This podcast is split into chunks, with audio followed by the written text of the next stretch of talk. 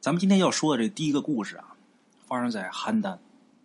邯郸有这么兄弟二人，哥俩，这哥俩姓程，老大叫程凡，老二叫程玄。这哥俩是靠什么为生呢？盗墓为生。哎，看过《盗墓笔记》、看过《鬼吹灯》的啊，对这个盗墓的情节，大伙肯定是特别喜欢。这哥俩干的就是扒人坟的勾当。说白了。你甭管是《盗墓笔记》也好，还是《鬼吹灯》也好啊，把这么一个见不得光的这么一个职业啊，给写的那么高大上，又什么摸金校尉，又这个那个，说白了就是盗墓贼。真的，干这个活的人呢，都他妈断子绝孙。人家老祖那坟埋多少多少年了，他他妈给人扒了，给人偷了，多损的事儿！这天底下扒人坟的活啊，就是穷死饿死不能干。这哥俩。就干这活的，这哥俩是转战南北，到处去盗墓，最后呢，盗成行家了，可以算得上是融会贯通。这哥俩呢很得意，可是盗墓虽然是哥俩干，主要工作呢还是靠程凡。这程玄呢，他干嘛呢？主要是扮鬼，就假装鬼，以备不测。这哥俩干活的时候啊。程凡穿着黑衣服，在下边动手；这程玄呢，穿着白衣服，装厉鬼。如果说盗墓的时候碰巧，哎，被人给发现了，这程玄就上了，假装鬼，把人给吓跑。那人都吓破胆了，肯定没有功夫上前面去看个究竟啊！哎，这哥俩就这么干，两个人可以说是屡屡得手，心里边这个痛快。话说有这么一天晚上，月黑风高。这俩人呢，又干上这老本行了。程凡呢，准备好家伙事程玄呢，也化好妆了。这俩人早就已经盯上一座有钱人家的一个新坟。哎，这户人家家里边趁多少多少钱，坟里边埋的是这人的小媳妇儿。现在咱们这个社会啊，是一夫一妻制，但是有钱人呐，那都还是一夫多妻。虽然说这个。法律上是不允许，但是人家家有就因为有钱，娶了好几个媳妇儿，而且还都住在一个院里边，还很和谐，这你不得不佩服。哎，这小媳妇儿，这家这男的是最喜欢的，可是突然间得了重病，哎，这俩人啊，盯上这座坟了，心想啊，他们家那么有钱，他最喜欢这小媳妇儿，这个坟里边陪葬的东西，准错不了，次不了。就这么的，俩人来到坟地。到了坟地之后啊，这俩人却惊讶的发现啊，坟地早已经有两个人在那儿了。再看那俩人打扮，居然跟他俩一模一样。这哥俩就心想，这肯定是同道之人呐。俩人就商量，哥俩商量说：“咱们干这活啊，本来就不是什么正业，这玩意儿不分什么先来后到的，就看谁的技艺高低。”俩人越想越生气，你看，眼看着到手的鸭子拱手让人了，这哥俩不甘心。这时候程玄就说呀：“干咱们这活的呀，总打死人的主意。说白，咱这胆儿啊，照比人家别人呢，本身就低七分。你看这样行吗？我装成鬼吓他们俩，把他俩吓跑。”这窝子不还是咱俩的？就这么的，成全呢，慢慢的接近那俩人，想把那俩给吓走。可是怪的是啊，接近这俩人的时候，成全发现那俩人呢，在坟前站着不动手，好像是很木然的，就盯着这个坟。程玄再看这俩人的打扮，刚开始离得比较远，这会儿离得近了。再看他俩打扮，同样俩人是一个穿黑衣服，一个穿白衣服。只不过呀，那俩跟他俩不同的是，人家那俩呀，还都戴着很高的帽子，手里边拿着锁链跟棒子。程玄这时候心里边一惊，冷汗唰就下来了。这他妈哪是盗墓贼呀？这是黑白无常啊！程玄这时候就看出来了，坟前站着俩可不是人。他就想往回来，刚想往后退，这时候程凡耐不住性子啊，在后边学了一声鬼叫。不叫还好，这一叫，把程玄这命给送了。这一叫，坟前站那俩人一回头，直奔程玄而去。程玄早就吓得瘫地上了，动不了了。这黑白无常过来之后，看着瘫在地上的程玄，俩人啊都乐了。其中有一个就说：“用他交差就行了。”然后一挥锁链，把程玄套住，往出一拽，把他这魂给拽走了。这边程凡就看弟弟瘫倒在地，然后看那俩过来拿链子这一拽，他弟弟就躺地上了。之后再看那二位，一跳一转身就不见了。咱们说句题外话，那怎么就不见了呢？遁地了，奔地府交差去了。程凡这时候赶紧上前，一摸自己弟弟，这时候没有气息了，顿足捶胸，人哭的都不行了。后来，这个程凡才知道啊，那户人家呀，他那小媳妇得重病不假，但是那小媳妇可没死。没死怎么有坟呢？有高人给指点。重病之人为了躲死期，迷惑鬼差，所以呢，弄了一个假坟。没成想，这程玄当了替死鬼了。这就叫多行不义必自毙。哎，那么后来这个事是怎么传出来的呢？这个程凡老了之后啊，临死的时候把这事儿跟自己的后人说的。这后人呢，也不是他自己亲儿子，义子认的儿子，把自己心中这个结儿跟自己的义子说了，所以呢，才有咱们今天这个故事。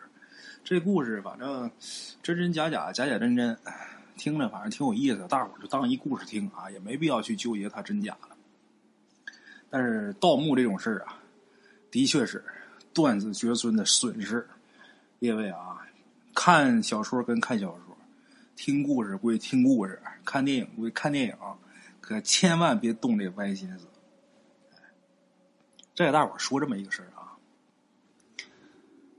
唐朝在咸通年间，这个咸通年间呢，呃，出现了不少奇事。这个野史上呢也有不少记载啊。今天咱们说到长安教坊有这么一对儿也不知道姓名的父子，不知道这父子叫什么啊？这个故事啊，我估计各位老铁可能多多少少也能听到过其中的细节，但是听全的估计不多。有这么爷俩专门表演幻术，幻就是虚幻的幻呢。他们俩怎么演的？这么演。有一个十岁左右的一个孩子躺地上，就爷俩这孩子啊，躺地上，这小孩脑袋呢被一把大刀给砍下来，就眼看着砍，脑袋掉下来，这叫幻术，都说不是真的，大伙都吓坏了。可是有眼尖的啊，一看这小孩脑袋砍掉之后，那伤口那地方不往出喷血，哎，这演的真好。就这时候，这当爹的。父子爷俩嘛，儿子在地上躺着，脑袋被砍掉了。当爹的这时候拿着托盘，求大伙给赏钱。哎，行行好吧，俺们穷，没法糊口，就会这套把戏哄大伙开心。我们父子啊，在这地方就演十天，攒够了回家的钱，我们就回家买地，好好种地，供孩子念书。以后再也不玩这个啦，行行好吧。这个京城百姓啊，毕竟是。还是还算是日子过得比较富足，人呢也比较善良。这老爹要钱，一会儿功夫，这托盘可就堆满了。心满意足，大喝一声，喊这孩子名字。喊完之后，这孩子腾的一下就能打地上跳起来，这脑袋自己跟脖子就接上了，完好如初。哎呀，这演的太好了！这一看，这是大卫呀。这魔术不次于大卫啊！大伙看了这个高兴。过去咱说那可不像现在，大卫变魔术，那声学、光学、化学、心理学他都往上用。过去可不是啊，没有那么高的技术手段，也不知道人家怎么完成的这个幻术。反正这个节目演出之后啊，那影响是相当大了，人传人。哎，第二天成千上万的人慕名而来，都来看这绝活，而且都主动给钱。等看到惊心动魄的那一幕的时候，出意外了。怎么呢？万没想到，这孩子脑袋掉下来之后，不管他爹怎么叫，这孩子就是起不来了。这下可坏了。这老爹也懵了，强自镇定，心里边已经明白了。这时候就很谦恭的呀，给大伙行礼。然后，这当爹的说了：“诸位，我初到京城贵宝地，有什么不合规矩的，兄弟在这儿啊，给您赔不是了。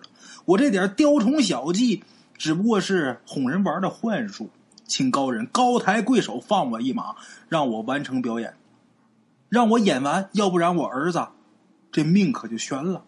拜托了，只要您行行好，放我孩子一条性命，我宁愿拜您为师，终身奉养。拜托了。这当爹的这番话可很真诚啊，可是，在场的观众啊，一个个的面面相觑。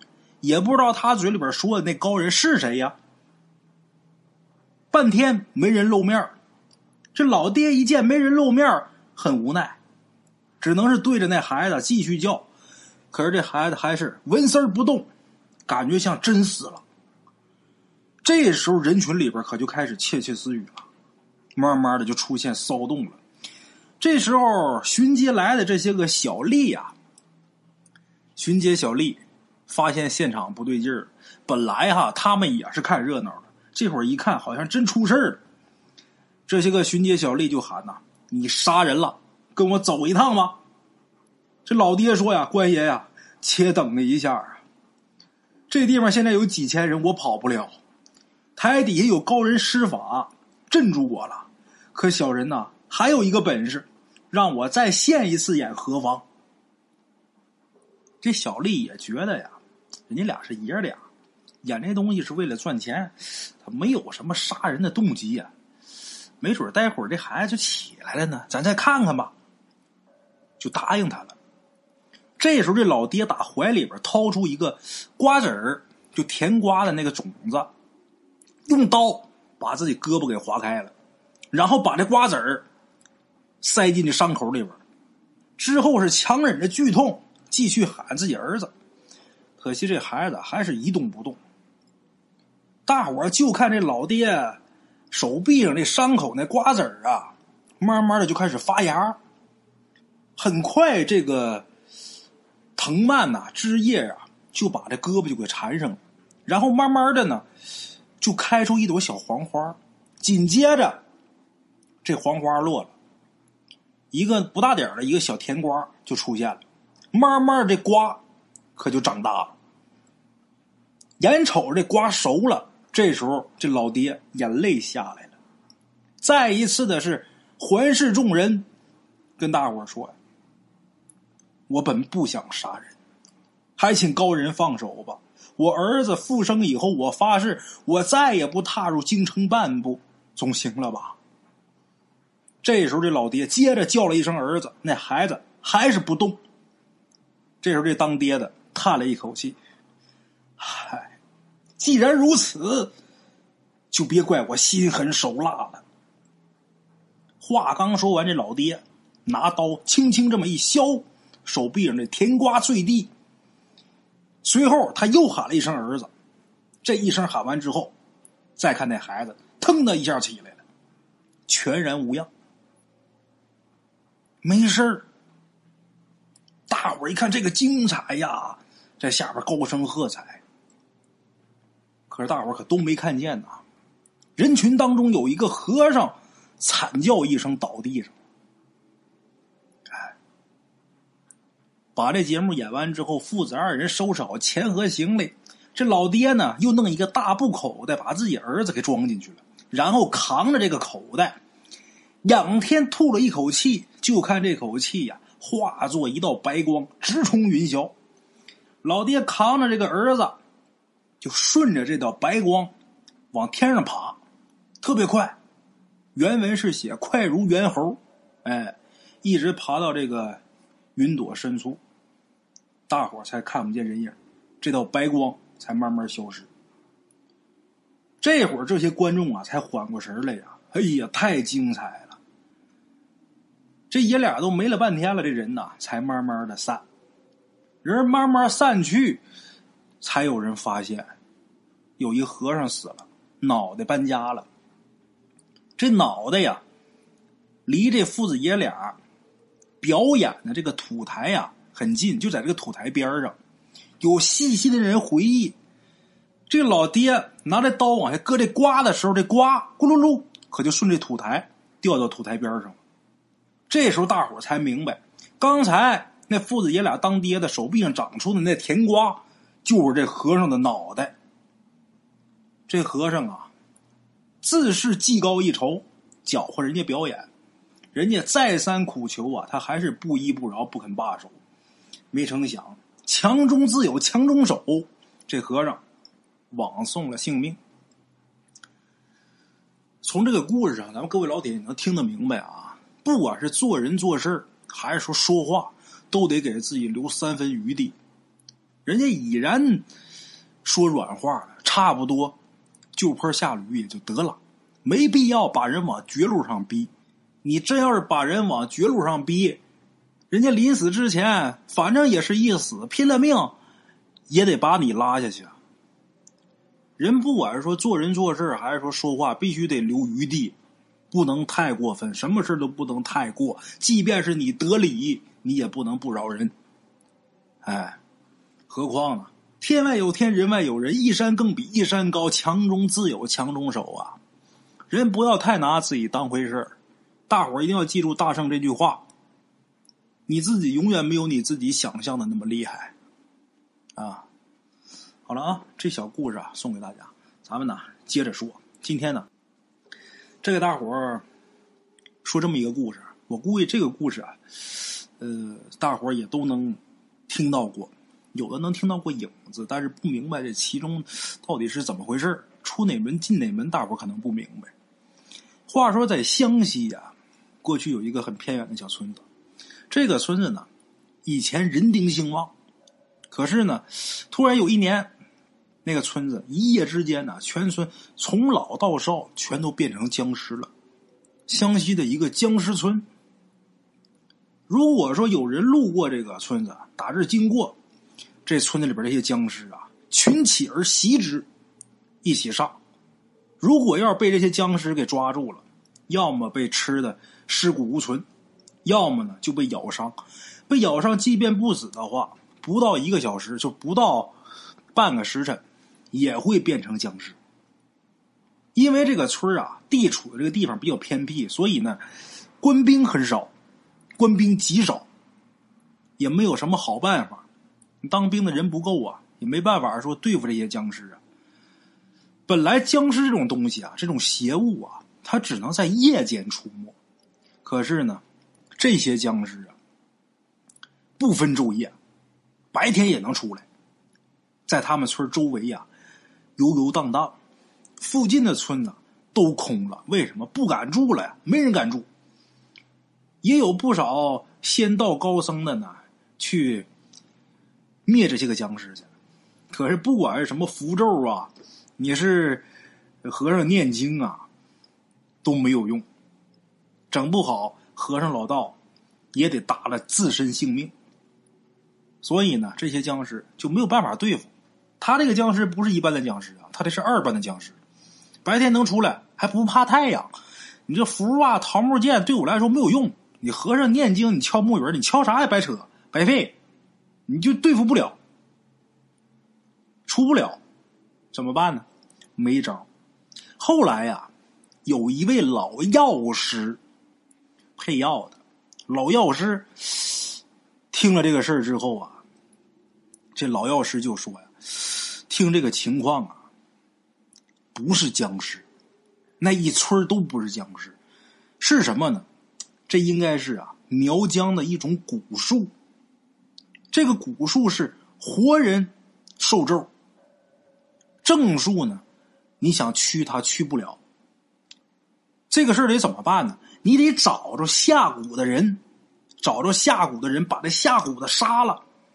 哎，这个事儿就能解决。当时这个老药师提出这个说法之后，有不少当官的，还有当地老百姓啊，这些官民就问呐：怎么才能找着下蛊的那个人？这个药师说了呀：凡是下蛊的人呐，你只要对他叫一声“降头在不在”，那个人呐肯定会答应。这个答应不是他自己主观上想答应的，就不知道什么原因，你反正你喊这么一句，他就必须得回，就情不自禁的就会回出来。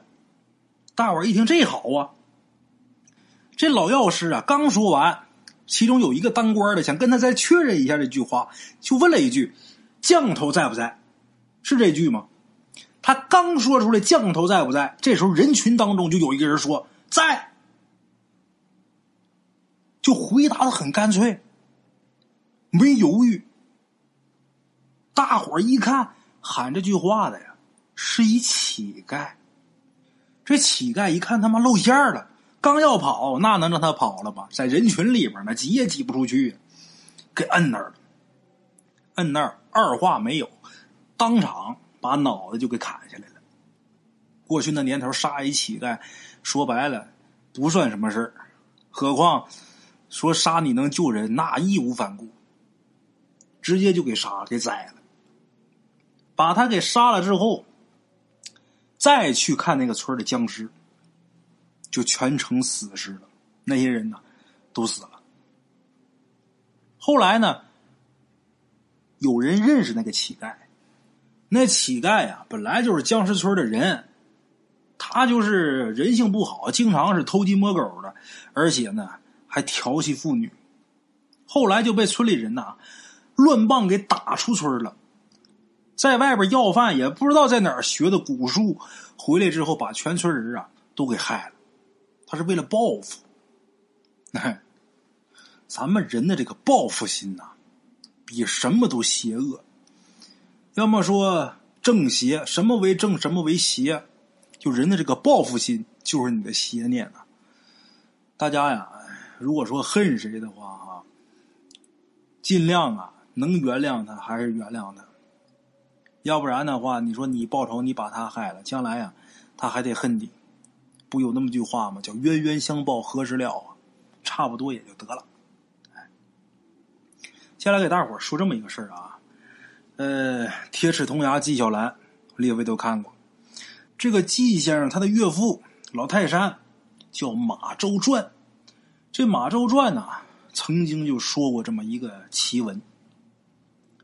说东光南乡有一个姓廖的，召集本村的百姓，修建了一个义冢。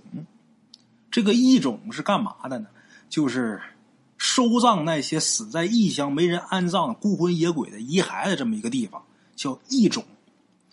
附近的村民呢都很善良，一说要建义冢，有钱的出钱。有力的出力，四处的去敛那些个散落在乡野的遗骨，然后呢，悉心安葬。这个事儿干了多长时间呢？持续的做了得有三十多年。在雍正初年的时候，闹了瘟疫了，瘟疫肆虐。这个廖某晚上的时候啊，就做了一个梦，这梦里边。有好几百人，黑压压的站在他们家大门外。为首的人呢，一见着这个廖某，倒头就拜。为首的这位刚跪下，后边哗啦这一片都跟着跪倒了。为首的那人就说呀：“异鬼将至。”过去说这个闹瘟疫啊，是闹异鬼啊，有异鬼，异鬼将至，异鬼要来了。恳请您明天赶紧焚烧纸旗十八面，银箔胡制的木刀三百把，我们好挥舞旗帜，手持钢刀，跟异鬼决一死战，以报百姓大恩大德。这廖某梦里边就做这么一个梦，等这廖某醒过来之后啊，惊出一身冷汗。一想到附近呐瘟疫横行。这个事儿我不得不信，我宁可信其有，不可信其无。赶紧买纸旗木刀，然后用银箔纸给糊上。到义种前面把这些东西都给烧了。这事儿过去也就是几天以后，一个深夜，附近的百姓啊都听见四野喧哗、格斗厮杀的声音，通宵达旦这声音，一直到天亮才消停。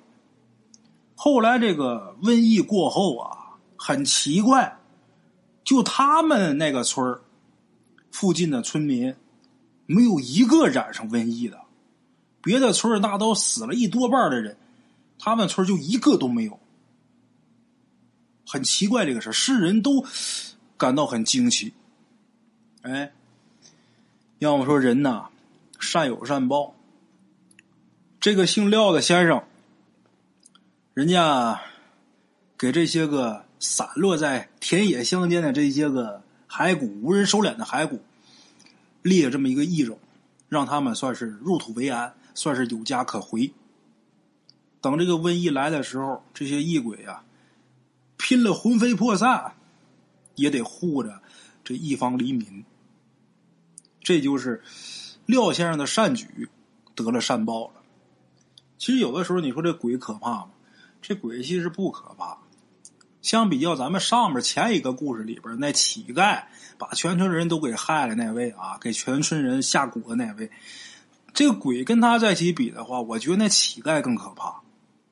所以说，这世界上最邪恶的是人心，最善良的也是人心。一善一恶，一念之间。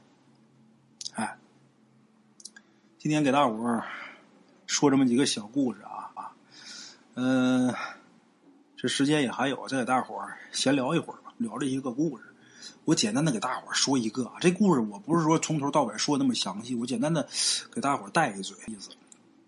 这个这位。鬼友是南方的，他在处理一个案子的时候，是在一个山洞里边啊，发现了六具尸体。一个山洞里边发现六具尸体，这些人都死了很长时间了。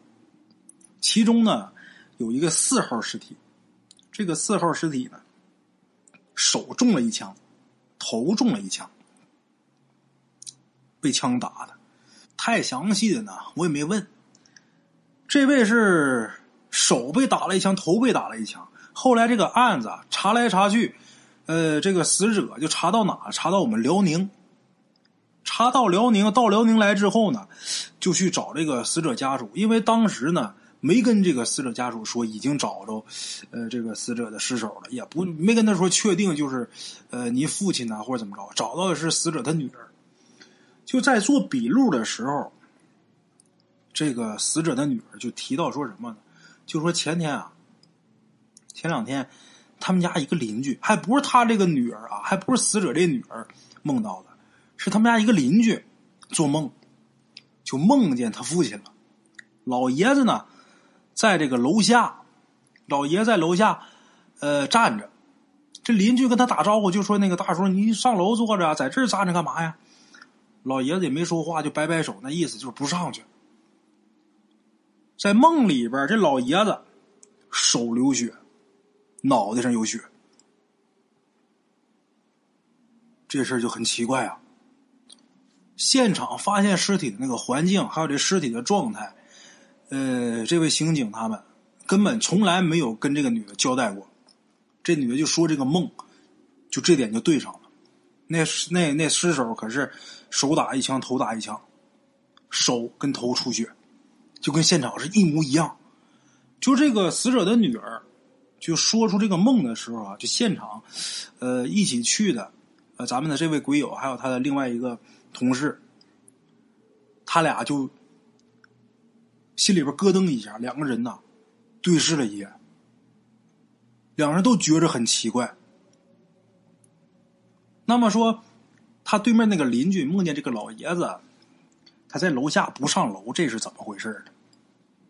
后来这个死者女儿说呀，就是他们家老爷他爸就一直呢，呃，看不上她丈夫，就看不上自己这个姑爷，所以说呢，他爸每次来那个年代啊，不像现在这个电话这么普及啊，呃，老爷子每次来女儿家，从来不进屋，都是在楼下喊他女儿名字，然后他女儿下楼，有什么事两人再说。这个对面邻居也能梦见，也梦见了，就很奇怪。这个案子里边一共有三个很奇怪的点。第一个点就是他们在查这个尸首的时候，就是无意当中，就是很巧合的把这个呃线索就引到辽宁去了，引到东北去了，这也很巧。第二点就是死者的女儿的那个邻居做梦梦见老爷子不上楼这个事儿，跟老爷子生前行为是很相符的。第三点就是最神奇的，就是。那个邻居在梦里边梦见老爷子手流血、头流血，这跟案发现场这个尸首受的伤是完全吻合。就这些事儿，你就不得不深思。给我提供故事这位鬼友啊，他做了二十几年的刑侦工作，现在呢也是领导。他呢这么多年在重案队待了那么多年，所以说。什么大案要案都经历过。按理说，像这种工作啊，人家一定是，呃，要相信科学的，毕竟是受党教育这么多年嘛。但是，他跟我说，他相信，冥冥之中的这些事儿是有的。他在，呃，给我提供故事的时候啊，就说了一个挺好玩的一个事儿。就昨天我们聊天的时候啊，人家说了一个很好玩的一件事。就是很奇怪一件事，什么事呢？就是每当他们破案的时候啊，每当他们破案的时候，这个案子如果说走走进死胡同里边了，就是感觉这个真相就在眼前，但是眼前就好像是蒙着一层纸，你就看不透的时候，就是没有眉目、没有线索、没有出的时候，怎么办呢？他们吃狗肉，这狗是要挑的，要吃黑狗的。吃黑狗肉，然后现场撒狗血。每次这个一到这种情况，这案件走进死胡同的时候，他们就用这招，就很奇怪。吃完狗肉，过个三四天、四五天，如果说要是还是没有什么转机，现场撒狗血，撒完之后，肯定这个案子会出现转机，会出现线索。这个很神奇，他也不知道是什么原理。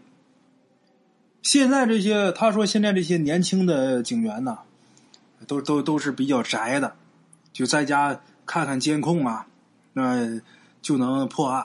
他说过去不行啊，他过去破案那那个刑侦手段、技术手段不像现在这么先进呐，都是一些呃老办法。他这个就吃狗肉的办法，也是他之前跟他师傅、跟这些老警员啊、老刑警学的。他说：“就这招屡试不爽，你要问为什么，说不出来，不知道，但是就好使。改天呢，我把这些故事整理整理，然后单独给大伙儿出一期节目啊。